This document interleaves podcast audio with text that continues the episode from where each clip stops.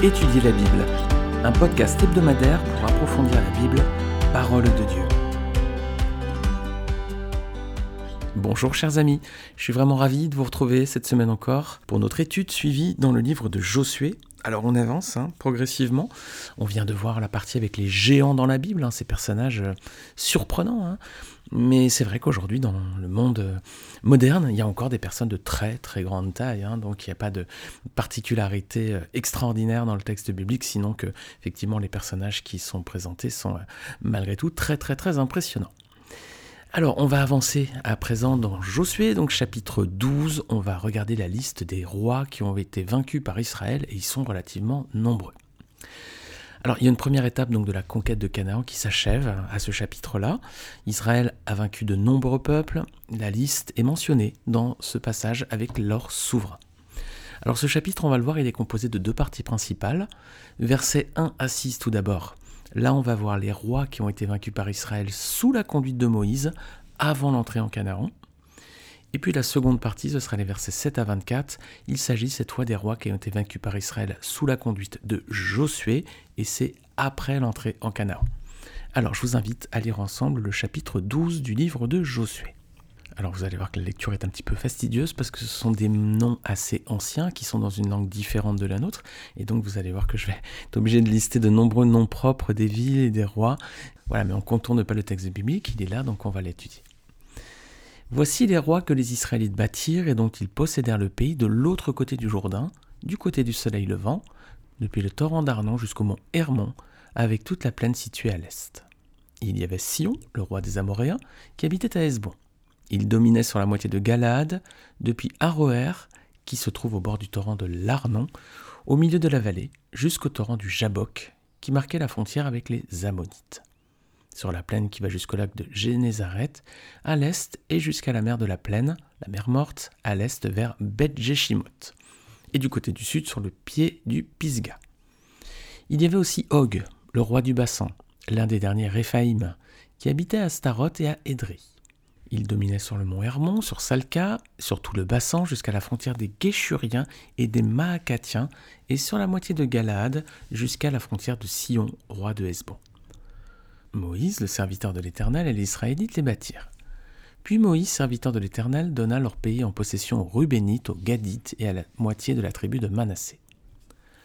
Voici les rois que Josué et les Israélites bâtirent de ce côté-ci du Jourdain, à l'ouest, depuis le Balgad, dans la vallée du Liban, jusqu'à la montagne pelée qui s'élève vers Séhir. Josué donna leur pays en possession aux tribus d'Israël, à chacun sa portion, dans la montagne, dans la vallée, dans la plaine, sur les coteaux, dans le désert et dans le sud. C'était le pays des Hittites, des Amoréens, des Cananéens, des Phérésiens, des Héviens et des Jébusiens. Il y avait le roi de Jéricho, le roi d'Aï, près de Bethel, le roi de Jérusalem, le roi d'Hébron, le roi de Jarnut, le roi de Lachis, le roi d'Aiglon, le roi de Gézer, le roi de Débir, le roi de Guéder, le roi de Horma, le roi d'Arad, le roi de Libna, le roi d'Adulam, le roi de Makeda, roi de Bethel, le roi de Tapuach, le roi de Épher, le roi d'Afek, le roi de Lacharon, le roi de Madon, le roi de Hatzor, le roi de Shimron-Mérom, le roi d'Ashkaf, le roi de Tahanak, le roi de Megiddo, le roi de Kedesh, le roi de Jokneam au Carmel, le roi de Dor sur les hauteurs de Dor, le roi de Gojim près de Gilgal, le roi de Tirsta, nombre de ces rois 31. Alors, on va déjà regarder dans un premier temps, les amis, donc la première partie, des versets 1 à 6. Voici les deux rois qui ont été vaincus par Moïse avant l'entrée en Canaan. Alors, deux rois ont été vaincus sous la conduite de Moïse. Est-ce que vous avez été attentif Donc, leur nom, c'était. Il y avait Sion, le roi des Amoréens, versets 2 et 3. Et puis, versets 4 et 5, Og, le roi du bassin. Alors, on va regarder un petit peu plus dans le détail ces deux rois. Déjà, Sion, le roi des Amoréens. Alors, il a été vaincu donc par Israël durant le séjour d'Israël au désert. On trouve ce passage dans Nombre 21 les Israélites avaient envoyé des messagers au souverain pour lui demander le, droit de traverser son pays, hein, mais il avait refusé, il était parti directement en campagne contre eux. Alors Israël va vaincre ce peuple, il va le passer au fil de l'épée, et il va s'emparer de son pays. Je vous invite à lire de votre côté dans le nombre 21, versets 21 à 32. Comme ça, vous aurez les détails de cette histoire. N'hésitez pas à faire une pause sur ce podcast et à regarder donc nombre 21, versets 21 à 32. Je ne le dis pas ici, sinon je pense qu'on va dépasser le temps de cet épisode qui dure en général à peu près 20 minutes. Alors ce roi et ce peuple, ils vont payer au prix fort hein, leur volonté de s'opposer au peuple de Dieu, donc ils vont être détruits, leur pays va être euh, habité dorénavant hein, par Israël. Alors la ville où il résidait, donc Esbon, hein, ce roi de, Sion résidait à Esbon, bah, c'est une ville qui va revenir en héritage aux descendants de Lévi. Vous pouvez trouver ce passage dans Josué 21, versets 39 à 40. On y viendra prochainement lorsqu'on abordera le partage du pays. Et c'est une ville, Esbon, qui est également citée dans le Cantique des Cantiques. Regardez, Cantique des Cantiques, chapitre 7, verset 4. C'est une déclaration d'amour. Hein Ton cou est comme une tour d'ivoire, tes yeux sont comme les étangs de Hesbon, près de la porte de Batrabim, ton nez est comme la tour du Liban, qui regarde du côté de Damas. Voilà une description très romantique, les amis. Euh, messieurs, euh, si vous avez une fiancée, si vous pouvez lui dire hein, Tes yeux sont comme les étangs de Hesbon, près de la porte de Batrabim. Ton nez comme la tour du Liban qui regarde du côté de Damas. J'espère qu'elle appréciera la référence biblique. Alors, on va regarder le deuxième roi, c'est Og, le roi du bassin. Lui aussi, bah, il a été vaincu avant d'entrer dans le Jourdain. Et on va lire les versets qui parlent de lui, donc c'est dans Nombre 21. C'est les versets que j'ai, évoqués précédemment, Nombre 21.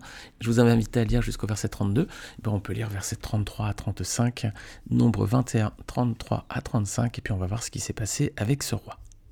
Alors ce texte est la suite hein, de la victoire sur Sion, le roi des Amoréens. Et puis on voit qu'Israël changèrent ensuite de direction et montèrent par la route du Bassan. Og, le roi du Bassan, sortit à leur rencontre avec tout son peuple pour les combattre à Édri. L'Éternel dit à Moïse N'aie pas peur de lui, car je le livre entre tes mains, ainsi que tout son peuple et son pays. Tu le traiteras comme tu as traité Sion, le roi des Amoréens, qui habitait à Esban. Ils le bâtirent, lui, ses fils et tout son peuple, sans laisser un seul survivant, et ils s'emparèrent de son pays. Alors vous voyez, ce roi a payé cher également, hein, son action contre le peuple de Dieu, voilà. Ils ont tous été mis à mort, et puis leur pays a été donné, ensuite du moins été pris par Israël. Rappelez-vous, hein, Og, le roi du bassin, donc on l'avait vu plus en détail lorsqu'on avait étudié Josué chapitre 9 avec les Réphaïm, c'était un des derniers Réphaïm, donc ce roi, vous pouvez réécouter le podcast précédent. Il était tellement impressionnant que les peuples de la région étaient vraiment terrorisé par lui. Hein. Vous pouvez relire Josué 2, versets 9 à 12 et Josué 9, versets 9 à 10. Vous allez voir, sont les témoignages de Rahab, la prostituée à Jéricho, et puis ensuite des Gabaonites qui étaient très très impressionnés que le peuple d'Israël ait réussi à prendre le dessus hein, sur ces rois, et notamment sur Og, le roi du bassin, qui était très impressionnant et qui visiblement mesurait plus de 4 mètres. Alors la suite du chapitre présente les rois qui ont été vaincus, donc à présent sous la conduite de Josué. Voilà, ça c'est les versets 7 à 24.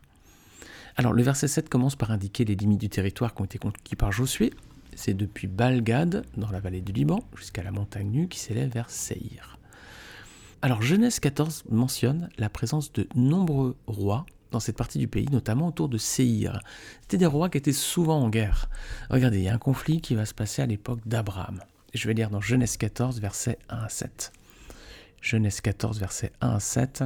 Si vous êtes un fidèle de ce podcast, vous avez déjà dû écouter euh, cet épisode parce que nous avons déjà euh, étudié tout le livre de la Genèse. Alors donc je lis Genèse chapitre 14, les versets 1 à 7. On trouve donc une liste de rois, vous allez voir, plusieurs sont cités qu'on vient d'évoquer. Durant leur règne, Amraphel, roi de Shinéar, Arjok, roi d'Elassar, Kedorlaomer, roi d'Elam, et Tidéal, roi de Gojim, firent la guerre à Béra, roi de Sodome, à Birshra, roi de Gomor, à Shinéab, roi d'Amna, à Shemeber, roi de Tseboïm, et au roi de Béla, c'est-à-dire Tsoar. Ces derniers s'étaient tous rassemblés dans la vallée de Sidim, c'est-à-dire la mer morte.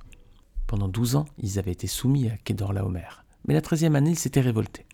Cependant, la quatorzième année, Kédor Laomer et les rois qui étaient ses alliés se mirent en marche et bâtirent les Réphaïm à Astéroth Karmaïm, les Umim à Ham, les Émim à Shavé Kirjataïm et les Oriens dans leur région montagneuse de Séhir jusqu'aux chaînes de Paran qui se trouvent près du désert. Puis ils repartirent, vinrent à En Mishpat, c'est-à-dire Kadès, et bâtirent les Amalécites sur tout leur territoire, ainsi que les Amoréens installés à Tsatson Tsamar. Voilà, Alors à l'issue de cette bataille, ben, il y a plusieurs rois qui vont se liguer contre eux, dont les rois de Sodome et de Gomorre. Lot va être fait prisonnier à cette occasion. Abraham va aller lui porter secours, et c'est en rentrant d'expédition donc qu'Abraham sera béni par Melchisedec, personnage qui préfigure Jésus-Christ. On avait vu ce personnage dans un podcast lorsqu'on avait étudié Genèse 14. Alors, il est intéressant de noter la présence hein, des, géants dans ce passage. Hein. Vous avez été attentif? Verset 5, Genèse 14, on, a vu les Réphaïm, les Usim et les Émim. Et on avait donc étudié ces peuples de géants dans Josué 11 précédemment. Alors, combien de peuples ont été vaincus par Josué en tout, les amis? Eh bien, c'est indiqué dans le texte, il n'y a même pas besoin de compter. Regardez le verset 24 de Josué 12. 31 rois, voilà. Et si on ajoute les deux rois qui sont mentionnés avant le franchissement du Jourdain, donc qui ont été vaincus par Moïse, ça fait 31 rois par Josué et 2 rois par Moïse. On est à 33 rois qui ont été vaincus par Israël depuis sa sortie d'Égypte. C'est réellement impressionnant pour un seul peuple, mais là encore, on voit que la main de Dieu était avec eux. Alors ce chapitre de Josué 12, il a une particularité, c'est qu'il met en avant le jugement justement de l'Éternel sur ces nations païennes. L'Éternel avait promis de donner ce territoire de Canaan à Abraham, mais à un certain moment de l'histoire, c'est lorsque le péché des Amoréens serait parvenu à son comble. Genèse 15, verset 16. Alors visiblement, le moment était donc arrivé, et tous ces peuples sont à présent vaincus et dépossédés de leurs terres par Israël. Alors ce chapitre clé dans la structure du livre, il résume les guerres contre les royaumes du sud et du nord, et puis il précède le partage du pays, qui va arriver juste ensuite, ce partage entre les différentes tribus d'Israël. Donc on tourne la page des conquêtes, hein, qui sont dans les onze premiers chapitres de Josué. Les onze premiers chapitres, ce sont des conquêtes, hein, essentiellement. Est-ce que vous savez combien de temps ont duré ces onze premiers chapitres, sur une échelle de temps, en termes d'années? Depuis qu'Israël est entré dans Canaan, Josué 1er, jusqu'à euh, la fin des conquêtes, Josué 11, 12, est-ce que vous avez une idée de la durée de tous ces passages? Ben, On a un détail dans Josué 14, lorsque Caleb a reçu Hébron en héritage Josué 14, versets 6 à 13. Je vous laisse le relire de votre côté si vous le souhaitez. On va y venir bientôt, vu qu'on va bientôt aborder Josué 14. En tout cas, on apprend dans ce passage que Josué était âgé de 40 ans lorsqu'il est envoyé la première fois comme espion en Canaan avec Josué. Ensuite, Israël a passé 40 ans dans le désert et Caleb dit maintenant j'ai 85 ans. Donc, euh, les conquêtes dans les 11 premiers chapitres de Josué ont duré 5 années. Hein. Euh, Caleb avait 40 ans, lorsqu'il était envoyé en mission. Ensuite, ils, ont fait euh, donc 40 ans dans le désert, et puis maintenant il a 85 ans, donc il suffit juste de faire le calcul qui est très simple. Hein. On voit que entre le moment où Israël entre dans Canaan, Josué 1, jusqu'au moment du partage du pays, Josué 12, tous les combats qui sont évoqués, donc Jéricho, Haï, première tentative, Haï, deuxième tentative, et puis ensuite les villes qui ont suivi, voilà, ça a duré 5 années en tout. Alors, on va voir trois leçons à retenir d'étude de ce passage. On peut retenir trois leçons concrètes. Premièrement, il ne faut jamais s'opposer au plan de Dieu. On a vu Sion, le roi des Amoréens, et puis Og, le roi du Bassan, n'ont pas voulu être en paix avec le peuple de Dieu. Leur volonté, c'était clairement de faire la guerre à Israël pour détruire ce peuple qu'ils voyaient comme un ennemi. Mais le plan de Dieu, c'était que le peuple juif prenne la possession de Canaan, et ça devait passer par la traversée de leur territoire. Alors ces rois se sont opposés au plan de Dieu et ça a entraîné leur chute. Alors cette image déjà nous montre comment le, Seigneur traite les ennemis de, ses enfants, hein, de ceux qui s'opposent à ceux qu'il aime. Mais c'est aussi une image pour nous. Soyons vigilants les amis de ne jamais chercher à entraver le plan de Dieu. Qui sait si des fois, avec nos actions, nos attitudes, on ne va pas parfois à l'encontre de la volonté du Seigneur. soyons prudents avec ça. Est-ce que parfois, dans nos actes, est-ce que parfois on n'entrave pas le plan de Dieu? Premier point, ne jamais s'opposer au plan de Dieu. Deuxième point, il ne faut pas non plus s'appuyer sur nos propres forces. Tous les rois qu'on a mentionnés étaient des souverains puissants, ils avaient des armées nombreuses, ils étaient préparés et équipés pour la bataille. Souvenez-vous hein, notamment de l'armée qu'Israël avait dû affronter en Josué 11, verset 4 nous dit qu'elle était innombrable comme le sable qui est sur le bord de la mer et ayant des chevaux et des chars en très grande quantité. Alors Israël a dû affronter des peuples qui étaient bien plus puissants, bien plus nombreux et bien mieux équipés pour la bataille. Et pourtant, pourtant les amis, le Seigneur leur a donné la victoire. Alors il faut noter quand même qu'à cette époque de son histoire, Israël était vraiment consacré à l'Éternel. Le peuple a commis quelques fautes, comme avec les Gabaonites, mais le livre de Josué mentionne peu d'actes de rébellion contre Dieu, hormis le péché d'Acan. Les amis, c'est donc pas la force qui est le plus important dans une difficulté, dans une bataille, dans un combat. Il y a quelque chose qui vaut bien mieux que la force. Regardez l'histoire d'un homme qu'on trouve dans Ecclésiaste chapitre 9 versets 14 à 16. Je ne sais pas si vous connaissez cette histoire. Elle est sur trois versets, je la trouve admirable, remarquable, magnifique. Regardez. Ecclésiaste 3, versets 14 à 16, elle est riche en leçons. Il y avait une petite ville avec peu d'hommes dans son sein. Un roi puissant marcha sur elle, l'investit et leva contre elle de grands forts. Il s'y trouva un homme pauvre et sage, qui sauva la ville par sa sagesse. Et personne ne s'est souvenu de cet homme pauvre. Et j'ai dit, la sagesse vaut mieux que la force. Cependant la sagesse du pauvre est méprisée, et ses paroles ne sont pas écoutées. Alors, chers amis, qu'est-ce qui vaut mieux que la force? Dans le texte, la sagesse, clairement. Est-ce que les rois amoréens qui se sont opposés à Israël étaient-ils forts? Sion, Og et tous les autres, est-ce qu'ils étaient forts? Oui. Est-ce qu'ils étaient sages? Non. Est-ce qu'ils ont remporté la victoire? Non. C'est donc bien la sagesse qui est plus importante que la force, tout simplement. Alors beaucoup d'hommes se disent sages aujourd'hui, hein, beaucoup pensent être sages. D'ailleurs en France, on a des membres du Conseil constitutionnel qui sont appelés les sages. Alors le sont-ils vraiment? Hmm. Il faut regarder déjà où commence la sagesse. Qu'est-ce qui permet de définir qu'on est sage? Psaume 110, verset 10. Où commence la sagesse? Regardez. La crainte de l'Éternel est le commencement de la sagesse. Tous ceux qui l'observent ont une raison saine. Sa gloire subsiste à jamais. Voilà, la sagesse, ça commence par la crainte de l'Éternel. Tous ceux qui se prétendent sages ont-ils la crainte de l'Éternel? Eh ben si, c'est le commencement de la sagesse. S'ils ne craignent pas l'Éternel, ils ne sont pas sages. La sagesse, c'est donc ce qui est le plus important, même plus important que la force, et cela passe donc par la crainte de l'Éternel. Regardez un second verset, Romains 5, versets 6 à 8. Car lorsque nous étions encore sans force, Christ, au temps marqué, est mort pour des impies. À peine mourrait-on pour un juste. Quelqu'un peut-être mourrait pour un homme de bien Mais Dieu prouve son amour envers nous, en ce que, lorsque nous étions encore des pécheurs, Christ est mort pour nous. Voilà la sagesse, c'est aussi de faire la paix avec Dieu par le sang de Jésus-Christ sur la croix. Alors, première leçon, donc, il ne faut jamais s'opposer au plan de Dieu.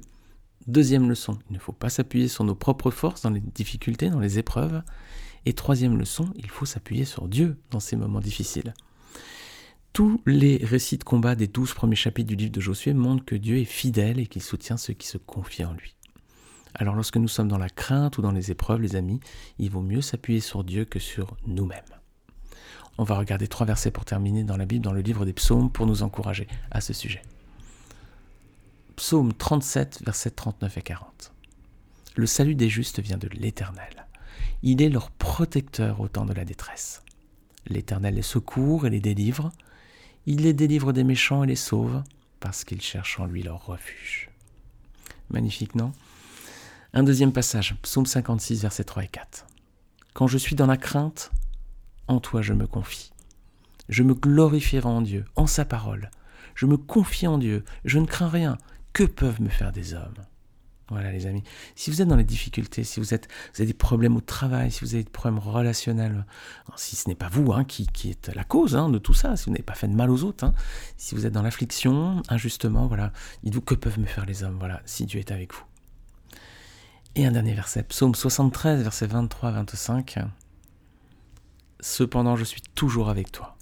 Tu m'as saisi la main droite, tu me conduiras par ton conseil, puis tu me recevras dans la gloire. Quel autre ai-je au ciel que toi?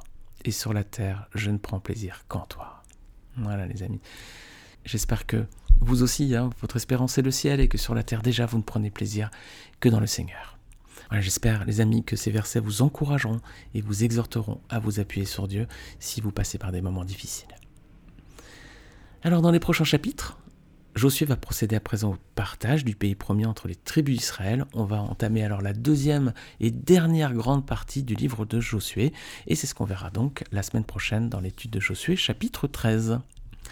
Voilà, bonne semaine à tous, merci encore de votre fidélité, merci de votre écoute, d'avoir tenu jusqu'au bout de cet épisode de podcast malgré toute la liste des noms propres et des villes qu'on a pu citer.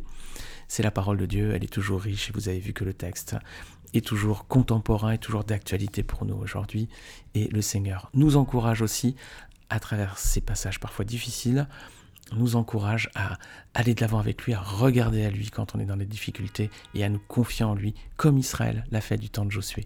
Et le Seigneur a béni Israël ensuite. Bonne semaine à tous, que le Seigneur vous bénisse et je vous dis à la semaine prochaine pour un nouvel épisode. À bientôt.